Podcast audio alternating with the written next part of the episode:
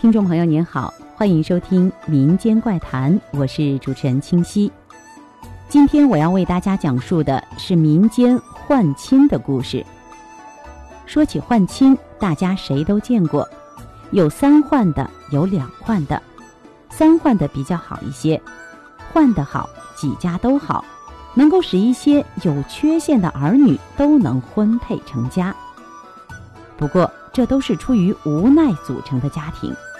夫妻间并没有真正的感情，有的家庭难免因为换亲换来纠结。下面我就给大家讲一个换亲不幸的真实的故事。东村有夫妻俩，生有一男一女，儿女都有一些弱智，到了结婚的年龄，女儿还好说，儿子就成了问题。在这个时候，丈夫又中年去世。剩下寡母看着一对儿女发愁。西村老俩也有智商不全的一儿一女，老汉中年丧妻，也是整天守着儿女发呆。还是媒婆月老的嘴长腿快，信息灵，经过几次的往返撮合，让他们两家进行了相互换亲。她嫁给了他哥，他娶了他家的妹妹。两家和好，亲上加亲。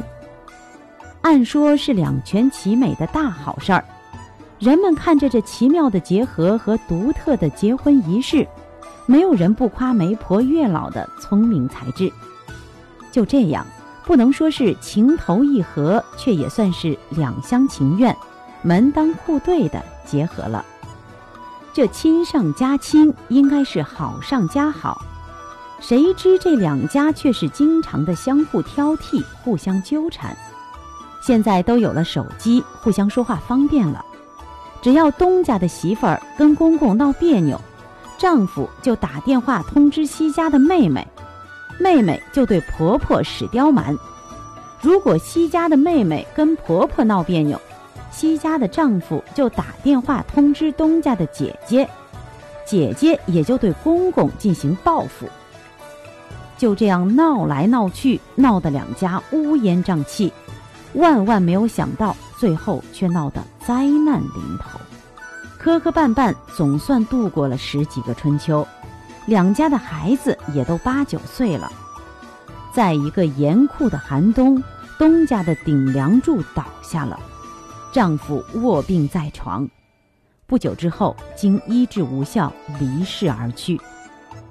按说媳妇儿另招女婿成家供养老幼也是常理，可是媳妇儿却带着儿子出走找夫另嫁，媳妇儿一走，剩下老汉无人照看，老汉一气之下下了一道调令，让女儿带着孩子弃夫回家，从此两家亲戚再无往来。这样一来，东家又招婿成家，平安度日。西家却留下了孤儿寡母相依为命，这就是两家换亲的结局。好了，今天的民间怪谈就到这里，下期再见。